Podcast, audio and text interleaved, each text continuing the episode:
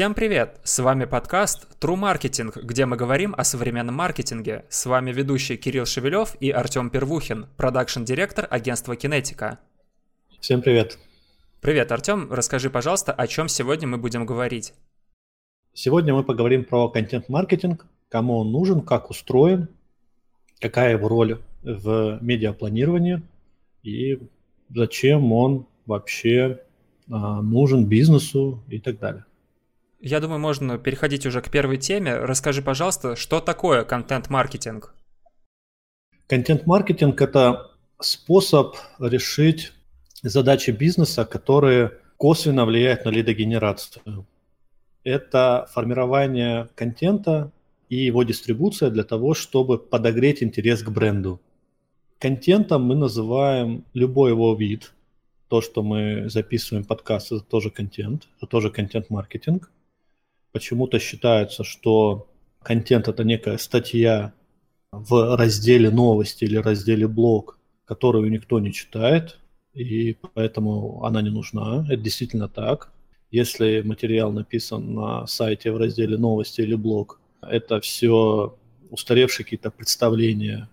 Человек, который курировал создание сайта или предпринимателя с более алдовыми представлениями, как это надо как-то делать, чтобы это работало. Никому ваши эти статьи по умолчанию не нужны, полезные они, не полезные. Э, чуть иначе это работает.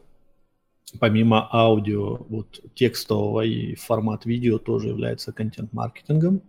Что касается задач бизнеса, вот я сказал о том, что это косвенная лидогенерация, это работа с отложенным спросом, то есть спрос, который возникнет когда-то, но я о бренде уже сейчас знаю – и формирование лояльности, потому что бренд сам по себе обезличен. Когда человек открывает 5 вкладок и выбирает, у кого купить товар или услугу, особенно услугу, он э, не до конца представляет особенности, у него нет понимания добавленной стоимости, если вы работаете не в нижнеценовом сегменте, а там средний, средний плюс. А, непонятно, а человек еще не стал клиентом, поэтому вы не можете показать ему свой сервис как добавленная стоимость. Вы о нем можете только написать или рассказать. Поэтому контент-маркетинг решает задачу подогрева интереса к бренду, увеличения брендового трафика, прямого трафика, который мы можем видеть в метрике и наращивать его. Расскажи, пожалуйста, а каким клиентам требуются услуги по контент-маркетингу? Прежде всего, это бизнес, который занимается оказанием услуг. Почему он нужен? Потому что вы можете человеку э, нанести пользу каким образом? Рассказать о бизнесе и о том, какой продукт вы даете, лучше всего через контент, лучше, чем любой ваш, менеджер. Менеджеров несколько, менеджеров разной квалификации, кто-то у вас стажер, кто-то опытный. Менеджер может говорить, не может проиллюстрировать, но только на презентации, да, какой-то. А статья, вот, или как лендинг, лендинг это тоже контент-маркетинг, не обязательно это какая-то статья.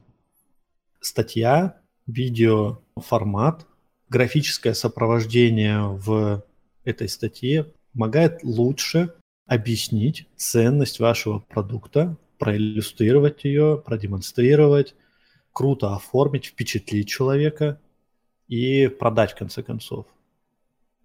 Так как услуга, она многомерна, то есть мы, например, занимаемся там мультиканальным маркетингом. У нас у одного канала, например, там email маркетингом, сотни статей написаны по разным аспектам и особенностям этого канала. Поэтому продукт подсветить нужно с разных сторон для того, чтобы разные, у нас же разные группы целевой аудитории с разными потребностями. Кому-то надо, например, там только транзакционные рассылки, кому-то информационные, кому-то нужно, а, чтобы это выглядело с геймификацией, с вовлечением максимально и так далее. Поэтому у каждой услуги или продукта а, есть свои потребители, которые делятся по группам, и каждой группе нужно дать свой контент, чтобы он говорит, а, да, это для меня, мне это понятно, теперь я чуть ближе к покупке, я понимаю, за что я плачу и из чего складывается цена и так далее. Поэтому в первую очередь бизнесу, который хочет донести наилучшим образом свое представление о продукте, бенефиты, которые получит потребитель, им точно это нужно. И это продукты, которые стоят в верхнем ценовом сегменте, отдельные спецификации, отдельные видеообзоры у продуктов, которые помогают человеку сравнить продукты сразу с другими. Есть прекрасные каналы типа там все инструменты, наверное, видели их, ребята, которые помогают подсветить разные продукты для того, чтобы человек выбрал, купил у них.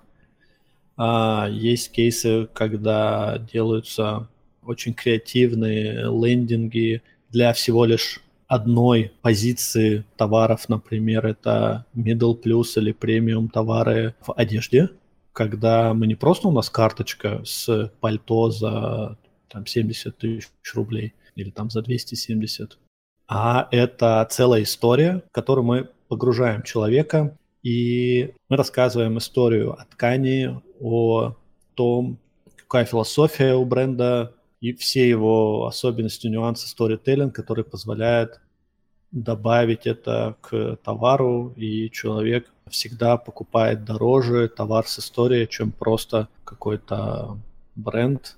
Это все я называю контент-маркетингом, поэтому об этих случаях он просто помогает качественнее коммуницировать и работать с ожиданиями целевой аудитории потому что аудитория заплатит деньги кому-то одному. А, человек выбирает услугу, он заплатит кому-то одному, а желающих получить его деньги много. Быть лучшим, быть первым, быть впечатляющим, все это позволяет качественный контент-маркетинг э, достигать. Созданием контент-маркетинга занимается явно не один человек, а целая команда. И расскажи, пожалуйста, кто обычно входит в данную команду, и если хочешь, можешь еще даже рассказать на примере своей компании.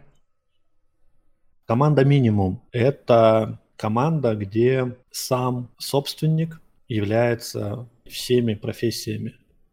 Он же и снимает материал, или он же пишет материал, выкладывает его, делится, мотивирует аудиторию. Он человек все профессии. Это минимальный набор. А, Причем есть такие прям, а, особенно в Инстаграм, есть а, предприниматели, которые прекрасно с этим справляются. Вот компания, то есть у них контент-маркетинг вот из одного человека, и причем он сам и лицо бренда, и он же SMM, он же и редактор, и он же и дизайнер. Чаще всего в команду, ну, у нас входит в команду отдельно специалист. Это тот, кто пишет фактуру. Это главред, который отвечает за общий концепт, откуда, куда мы идем, какими форматами, во сколько мы публикуемся, на каких каналах, что мы делаем, что мы не делаем. Это редактор, который выполняет редактуру и фактуру приводит из сырья в упакованную красивую коробочку с бантиком. Дизайнер, который помогает визуализировать, анимировать и облегчить читателю жизнь какие-то, э, добавив какие-то визуальные элементы, подчеркнув визуально особенности в материале, и они всегда есть. И обычно еще есть а, SEO-аналитик, который помогает сделать так, чтобы материал ранжировался в поисковиках выше, лучше – потому что если вы вобьете любой запрос информационный, например, как выбрать платье, то увидите, что там мощные ребята в топе с длинными статьями, там у них и картинки, и обзоры, то есть там нужно потолкаться еще локтями, чтобы туда прийти, залезть и а, получить трафик оттуда. Если мы об этом пишем, мы бы хотели еще получить трафик, да, чтобы статья работала. Поэтому команда вот из э, шести человек, это команда такая рабочая, если мы говорим о на развитии брендов, ну, вот таких вот средних и больших, когда это нужно по-настоящему делать много, качественно, и каждый на своем месте. Теперь смотри, хотелось бы перейти к теме контент-плана. Расскажи, пожалуйста, обязательно ли его составлять? Если э, он составляется, то на какой период и что в нем должно быть, его содержание? Что касается контент-плана, то здесь нужно его разделить на две принципиальные части. Это темник, в котором мы формируем по каким вопросам кто будет писать и почему это важно, и какой у этого приоритет. То есть принципиально что мы можем сказать. И отдельно это ред-календарь, который отвечает на вопросы, какой автор и какой редактор проекта, какой категория материала есть, какой материал мы пишем, и все этапы по работе с материалом. У нас этапов порядка 10.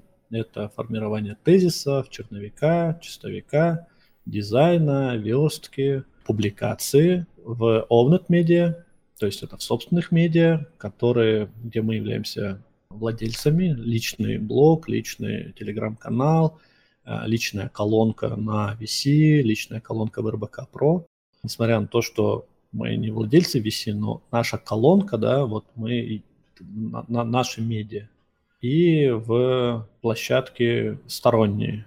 Сторонние площадки – это площадки посева, то есть куда мы приходим и просим там разместиться в разных форматах, а, начиная от шортсов, э, рилсов, посевов Инстаграм и посевов на других медиа. Поэтому это планирование позволяет команде точнее понимать этапы, зоны ответственности и что мы делаем в какой последовательности. А, я ссылочку на шаблон в описании к этому подкасту приложу и надеюсь, что он поможет тем, кто или делает это немножко там сумбурно, или кто только планирует этим заниматься, поможет посмотреть, как это может выглядеть. А все-таки обязательно ли делать контент-план, или можно как-то постараться без него справляться? Без него они вообще нереально. То есть э, это базовое гигиеническое такое планирование, которое позволяет комфортно работать без какой-то лишней суеты и энтропии, которая абсолютно вредит и команде, и всем. Есть вещи, на которые всегда мы должны понимать ответ, да, то есть что, когда, кто делает, какой результат, какие этапы. А, это такая же проектная работа, как, не знаю, можно ли, можно ли без всяких вот планов э, и схем э, начать строить дом? Ну, типа можно но какой объем проблем будет тянуться вместе с этим, геморроя, который надо будет разруливать каждую секунду. Поэтому все заранее придумано, и выдумывать э, какую-то импровизационную часть, хотя я знаю, что некоторых людей, таких вот, которым вот это вот планирование, оно вообще вот в горле стоит, им надо вот, чтобы это была импровизация максимальная. Возможно, такие ребята умеют это делать, если у них все в команде такие но мы чуть про это, и я лично, мне было бы крайне тяжело не понимать, какой у нас план на неделю. Или пользоваться только какими-то там телеграм-переписками, где я должен в голове держать миллион информации, и еще и она будет корректироваться в зависимости от того, с какой ноги встал редактор, главред. По-моему, это мрак. Но, возможно, какие-то команды так работают. Поэтому, если коротко, на мой взгляд, контент-план, ред-календарь обязательно, конечно же. Слушай, как по мне, без контент-плана могут работать, наверное, инстаграм-блогеры, видеоблогеры, которые, знаешь, не строят планы на будущее, а просто вот сегодня ты проснулся, придумал идею, сделал, запулил ее, и потом на следующий день так же и пошло у тебя. Возможно, да, возможно, есть такие ребята, да, вот при этом могут э, набирать аудиторию, вот если это контент-маркетинг из одного человека, то он общее какое-то представление имеет, и так как этим управляет ни от кого не зависим, да, вот он может прекрасно, наверное, справляться сам по себе. А скажи, пожалуйста, а на какой период по времени должен составляться контент-план? Есть смог-анализ. Смог от там, слова дым, да? Смог-анализ, да, то есть поверхностный, поверхностный анализ, когда мы примерно прикидываем, как в течение полугода или года будет развиваться контентная линия. Вообще, что мы можем, что мы не можем. И порядок денег, который нужно заложить, потому что бренды очень часто завязаны на годовое планирование. В ноябре они начинают планировать следующий год, и вот они, им надо сколько-то денег заложить, поэтому смог анализ, вилочка по э, контенту и по плану этому э, должна быть. А вообще боевой это на ближайшие два месяца расписано, должно быть четко, кто что готовит, у кого какая зона. Это позволяет планировать и там отпуска, отсутствия, если кто-то из э, редакторов не может подхватить, распределить и быть уверенным, что у нас все по плану. Плюс еще часто бывает так, что какие-то паузы на стороне специалиста, то есть поставщик знаний всегда специалист, например, там инженер, а, менеджер по продажам, а, человек, который вот непосредственно знает предмет для разговора, да, на нем тоже могут быть паузы, и у нас от этого тормозится выпуск а, новых материалов не должен, или съемка новых материалов. Поэтому два месяца, на мой взгляд, оптимально. И у нас остался последний вопрос именно по контент-планам, прежде чем мы перейдем уже непосредственно к контенту. Э, расскажи, пожалуйста, кто из команды должен составлять контент-план? Контент-план составляется главредом и помогает ему в этом редактор и ответственный на стороне э, заказчика. Потому что заказчик здесь является в активной роли. Чаще всего он предоставляет специалиста для фактуры, то есть для того, чтобы написать смысловую часть контента. Если мы делаем описание услуги, то э, в каком-то виде мы должны получить это. Мы же не можем придумать, чем компания занимается, да, или почему у нее такие профиты, почему к ней надо там за этой услугой обращаться, или по продукту, почему его нужно купить среди остальных. Вот эту фактуру дает специалист, нам важно понимать, что, когда он может дать, какие ресурсы у компании, насколько мы масштабно можем сделать контент-маркетинг. Для этого третий человек, участвующий, это представитель на стороне клиента, ответственный за бюджетирование, который может это решать. И в идеале еще, конечно же, это стратег на стороне клиента, который отвечает за вообще развитие бренда в digital э, рекламе и видит не только линию контента, но и все остальные каналы, SEO, e-mail, ORM, контекст и, и так далее. А может Какая так... команда наиболее эффективна? А может такое быть, что э, хотя бы как минимум не за весь контент-план, а за часть контент-плана может отвечать, э, например, копирайтер, который планирует темы статей, о чем он хотел бы и о чем нужно написать вот также на ближайшие два месяца, и потом уже передает этот кусок своего плана на согласование. Каждый в команде может предложить идеи и темы. Финальное решение за главредом. Почему? Потому что а, он отвечает за результат. Ну и раз мы тут э, про результат говорим, то м, расскажу про архитектуру вообще KPI. Вообще контент-парк, в чем его измерять, да? Потому что такого, вроде как, как делается контекстная реклама Яндекс Директ, ну, все его видели, все, кто-то его делал, представление есть, это повсеместно встречается. Про контент-маркетинг, а, куча каких-то мифов, а, непонимание, а что такое непонимание? Непонятое, значит не принятое. Если не понимаю, значит не, давайте мы эту статью расходов уберем, потому что ничего не понятно. Так вот, а, архитектура KPI такая. Есть редакторский KPI, это доскроллы, это количество просмотренных материалов на сессию, это время просмотра, это роль, это его, короче, все. Второй этап – это маркетинговый KPI. Контентные подчиняются маркетинговые, маркетинговые подчиняются бизнес.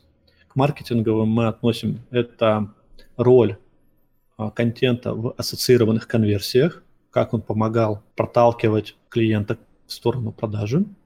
К маркетинговым относятся лиды, лидогенерация, как холодные, так и квалифицированные. И к бизнес-KPI относятся э, доход и роми по каналу. Редакторские э, KPI можно смотреть раз в неделю, маркетинговый раз в 2-3 месяца, а бизнес раз в полгода-год. А про маркетинговый забыл еще, это прямой и брендовый трафик, конечно же. Вот пример такая архитектура KPI, и главред ответственный, он лучше всех понимает вообще, мы пишем, чтобы что. Поэтому предложения могут вносить все, а отвечает за показатели главред. А не может э, такое быть, к сожалению, что главред окажется не очень хорошим человеком, и он действительно будет спихивать создание контент-плана на свою команду, а сам просто потом будет, ну, вкратце пробегаться по нему, что вроде выглядит все нормально, и уже отправлять его на согласование. Да, конечно, может быть такое, что команда нагенерила, а главред говорит, ну окей. Это может быть как все хорошо, так и не очень. Может ли прохалявить каждый из участников на своем этапе? Да, конечно, может. И главред в том числе. Поэтому здесь нужно смотреть продукты, которые под его руководством выпускались и принимать решения, подходит он или нет. Плюс еще личное общение, конечно же, потому что я сказал, что бизнес-показатели лучше смотреть в этом канале через полгода-год. Этого не надо пугаться, потому что мы подогреваем интерес потихоньку, как снежный ком. Добавляем материалы, смотрим, как люди реагируют, и э, аудитория постепенно привыкает, постепенно улучшает знания о бренде, постепенно становится лояльной. И когда она покупает, когда есть потребность, вот она там полгода смотрит, а вот в этот момент у человека появилась потребность, он думает, да, закажу у них, поэтому именно накопленная вот такая вот статистика побольше, она позволит именно оценить, а, сколько вообще денег мы заработали. Плюс есть еще такой, такое накопление – о котором не все редакторы понимают. И вообще, кстати, вот когда я собеседование проводил, почему-то архитектуру KPI редакторы и главреды вообще не понимают. То есть пишем, как пишем статьи, пишем контент. Вот и все. То есть очень узко. Я спрашиваю, какие показатели вы отслеживаете. Часть вообще отслеживает просто трафик со статей.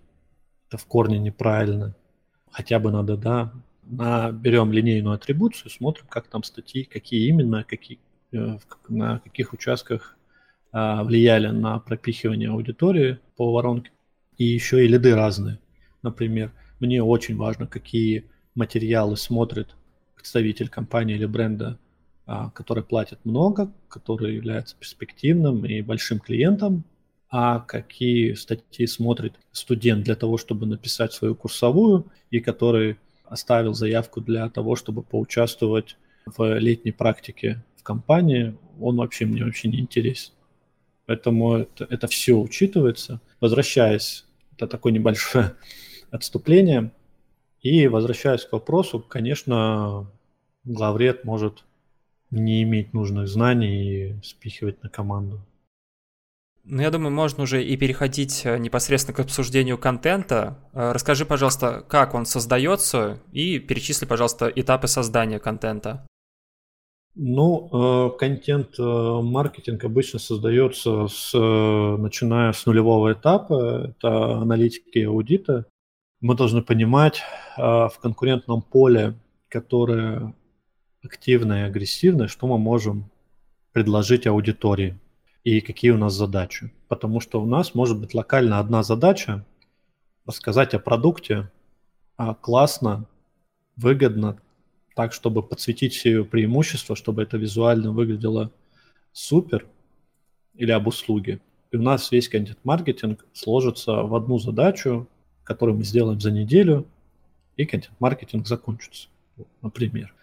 А поэтому будет один этап а, такой – если мы говорим о том, что мы хотим сделать комплексное решение, а, разобраться, какой контент для какой группы мы хотим доставлять с помощью e-mail, что писать в соцсетях, как присутствует бренд на а, собственных каналах, то сначала нужно разобраться, какие группы целевой аудитории у нас есть, по каким признакам мы их разделяем, и какие у нас медиа будут свои, какие будут у нас привлеченные, и какие бизнес-задачи мы хотим решить, маркетинговые задачи мы хотим решить.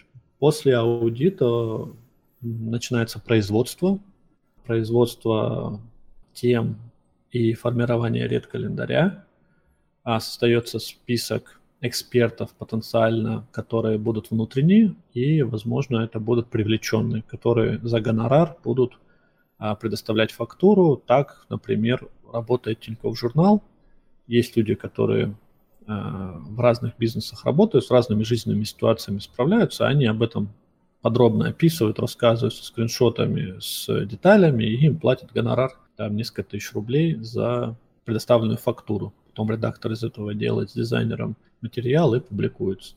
На этапе продакшена мы работаем с экспертом, задаем ему тезисы и формируем список референсов, по которым мы будем понимать, что у нас статья лучше.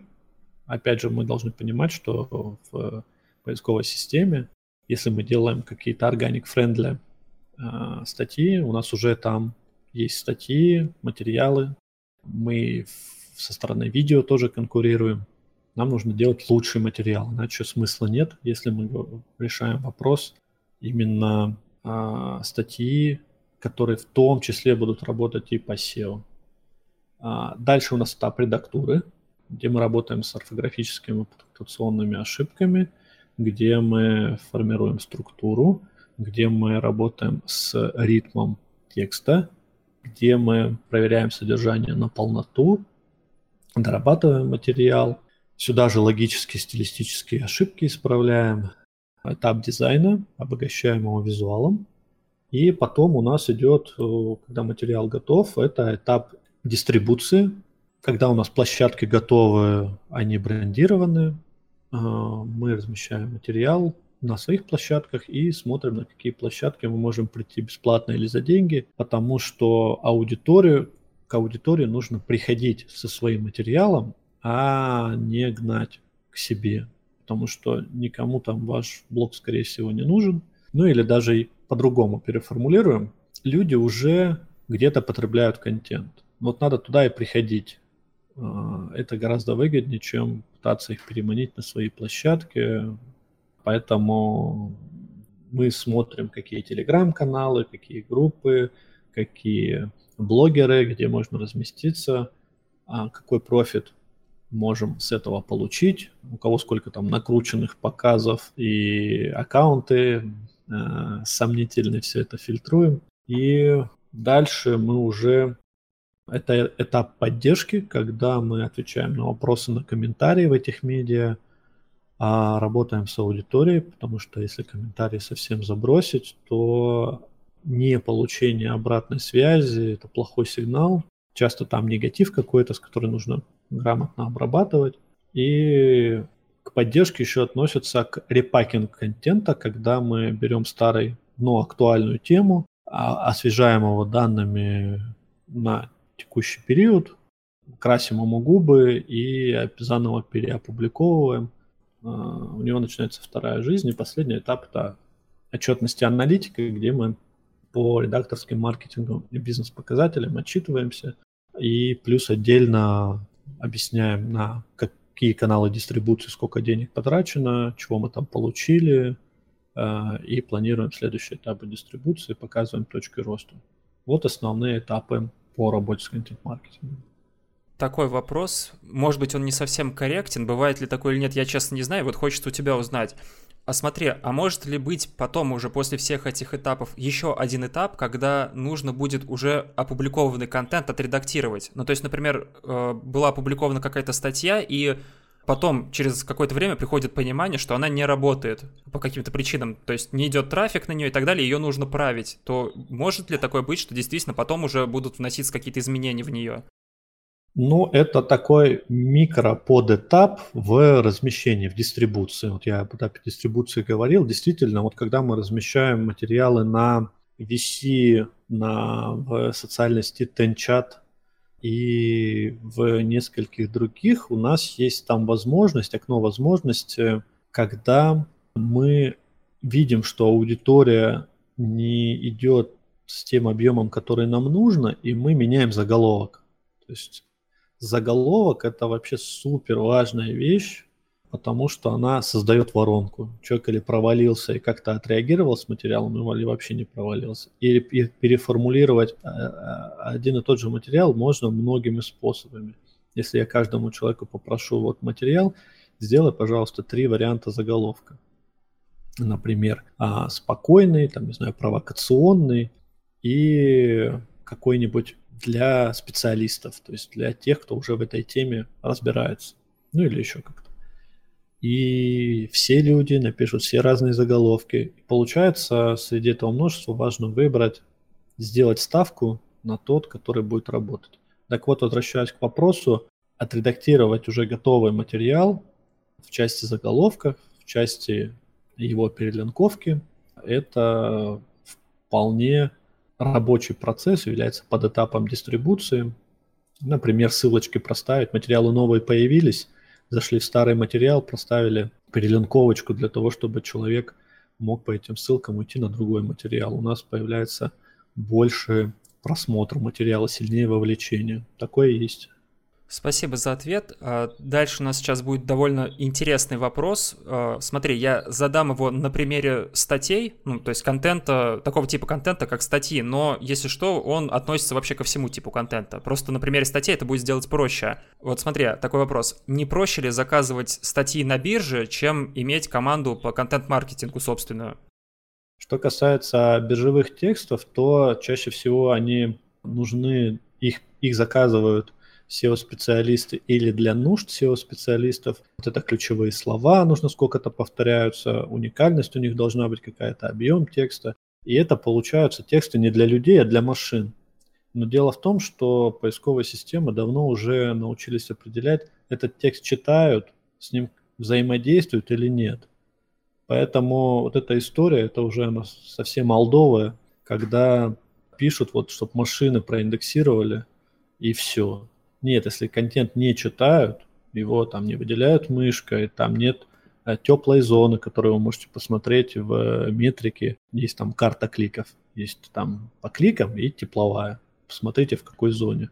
Если это не в желтой и не в красной зоне, этот контент, э, то грошем будет цена, он работает или очень плохо, или не работает. А поэтому я ассоциирую биржевой контент и статьи больше как статьи для SEO. По моей практике. Они, мне кажется, что они не решают свою задачу. У меня на SEO News есть статья, что такое хороший SEO-текст. Давно я еще писал. Она там довольно популярна. Можете зайти посмотреть. И там я очень подробно рассказываю, что такое хороший SEO-текст. Если возвращаться к вопросу, покупать на бирже или не покупать, то тут вопрос качества. Может ли копирайтер обладать нужными знаниями и дать фактуру, которая подойдет вашему бизнесу? Да, скорее всего, нет. Да никто не знает ваш бизнес лучше, чем ваши сотрудники. А, более того, ваши сотрудники в каких-то аспектах намного лучше знают ваш бизнес, чем вы сами. Ну, если мы говорим о собственниках. Технолог лучше знает о технологии продукта менеджер по продажам лучше всего знает, как строятся диалоги, о чем говорят клиенты и между чем и чем выбирают. А собственник прекрасно знает про экономику продукта и те позиции, которые ему выгоднее продавать и так далее. Копирайтер этим информацией не обладает, и он делает вот эти вот bullshit тексты, которые собирает, как Франкенштейна, из нескольких, которые нашел в Яндексе. Кто-то более талантливый, кто-то менее талантливого но обычно эти тексты не дают пользы, эти тексты не конкурентны. И люди это считывают. Люди это считывают, понимают, что этот текст, вот он, написан непрофессионалом. Если э, писать про то, чем кормить там собаку такой-то породы, то читатель всегда поймет, кто писал текст. Если это писал э, ветеринар с опытом, да, это будет точно видно, понятно даже любому. А если это писал копирайтер, который где-то там нарвал куски, это тоже будет видно. Поэтому вовлечение и цели улучшить лояльность к бренду или к представителю бренда, мы ее просто не достигаем, потому что она по определению это не человек, которому можно доверять. Это считывается, это понятно. Поэтому для каких-то задач, наверное, биржевые тексты работают, но для полноценного контент-маркетинга, наверное, это не лучшее решение.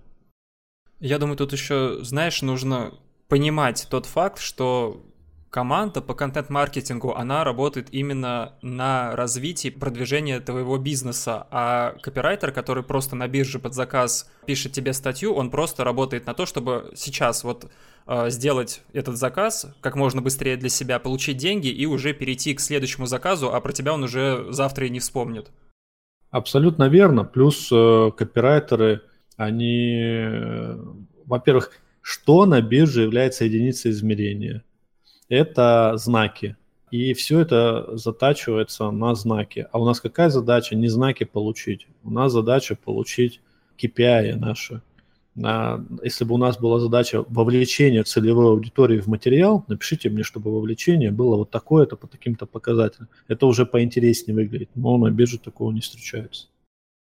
Ну и перейдем к следующей теме. К сожалению, не все команды по контент-маркетингу способны работать всегда без ошибок. Поэтому расскажи, пожалуйста, какие частые ошибки могут встречаться, которые команда допускает? Частая ошибка это, это не считать экономику контент-маркетинга. Вообще повсеместно встречается. Не пойму, почему это так. Это такой же маркетинговый инструмент, как и остальные. Вот у меня это в голове особо не помещается. Или, например, ведут контент, чтобы было. Вот там какой-то блок. Зачем он? Нет понимания. Нет понимания, зачем вы это делаете.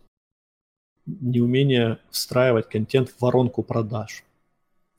А дальше это грубейшая ошибка, вторая, которую я наблюдаю, это отсутствие бюджетов на дистрибуцию.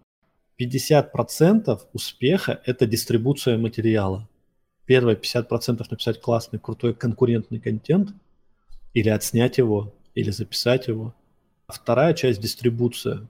Деньги на дистрибуцию нужны так же, как вы заказали Яндекс Директ, заплатили только за услугу, и все. То есть бюджета нет. То есть в пустом бассейне это все работать не будет. А есть отдельные направления, которые специализируются команды на привлечении информационного трафика и делают огромные лонгриды, чтобы поисковая система выше ранжировала. Но к бизнесу обычно это вообще другой бизнес. Бюджет на дистрибуцию должен быть достаточным для того, чтобы охватить аудитории столько, сколько вам нужно. Вы сделали контент, сделали себя группу в ВК, в Телеграме, где-то еще, написали, да никто не будет вас читать. С чего вы это решили вообще? Нужно аудиторию привлечь, прийти к ней на площадке, э, заплатить за то, чтобы получить промо этого материала. Вот мы, например, э, делаем первичный буст за счет, например, в Дзене, за счет рекламы, и потом потихонечку подписчики появляются, это может начинать работать. А, первичный этап и бюджет на дистрибуцию важен. И третье – это понимать, что мы на длинной дистанции можем формировать лояльную армию потребителей, то есть формировать собственные сообщества, собственные группы, а, в которых аудитория будет и лояльными к бренду, и а, будут распространять контент, который вы пишете. И это будет увеличивать как конверсию, так и средний чек по вашим KPI. Поэтому эти три совета рекомендую использовать. Хорошо, спасибо за ответ. И сейчас у нас осталась последняя тема. Э, дай, пожалуйста, какие-либо советы по эффективной работе. И, кстати, будет здорово, если ты сделаешь это на примере своей команды. Первый совет – это организационно разобраться, кто что делает и какие сущности, что, где вы будете отслеживать. Важно иметь для всей команды единый понятийный аппарат и помимо документов каких мы как работаем. Это еще и а, планерки и совещания, в которых мы обсуждаем, кто что делал и как это отработало, для того, чтобы команда всегда понимала, где, что и почему а, лучше или хуже работало. Довольно важный момент. Второй совет – это всегда привлекать представителя заказчика, а заказчику совет вовлекаться в эту историю не как тем, что ну, нагрузили меня еще, мне куча работы, мне еще какую-то фигню с контентом нагрузили. Нет, это такой же а, рекламный канал, на который стоит выделять и нужно выделять время хотя бы час в неделю для того, чтобы с командой в, в таких совещаниях принимать активное участие. А, потому что контент может развиваться еще и в сторону того, какие у вас новые продукты и услуги, как они меняются, о чем нужно сообщить целевой аудитории, как мы должны отразить это на лендингах, как мы должны изменить наш контент-маркетинг, о чем мы должны рассказать читателям в преддверии каких-то мероприятий и как это мы должны осветить. Это все является частью контент-маркетинга. У вас какие-то происходят мероприятия, выставки, конференции и так далее. Промо таких мероприятий позволит аудитории показать, что да, что вы организация современная, и вы можете предложить такой опыт, такие идеи на каких-то там мероприятиях, да, это все часть контент-плана, поэтому он меняется и меняется под влиянием специалистов с обеих сторон. Последний совет – не бояться начинать. Большие бренды уже активно делают контент-маркетинг, а в условиях высоких ставок за клик, за показы – это отличная возможность получить лидов по сниженной цене и формировать пул своих лояльных клиентов. Ну а на этом наш подкаст True Marketing подходит к концу. До новых встреч, услышимся на следующей неделе.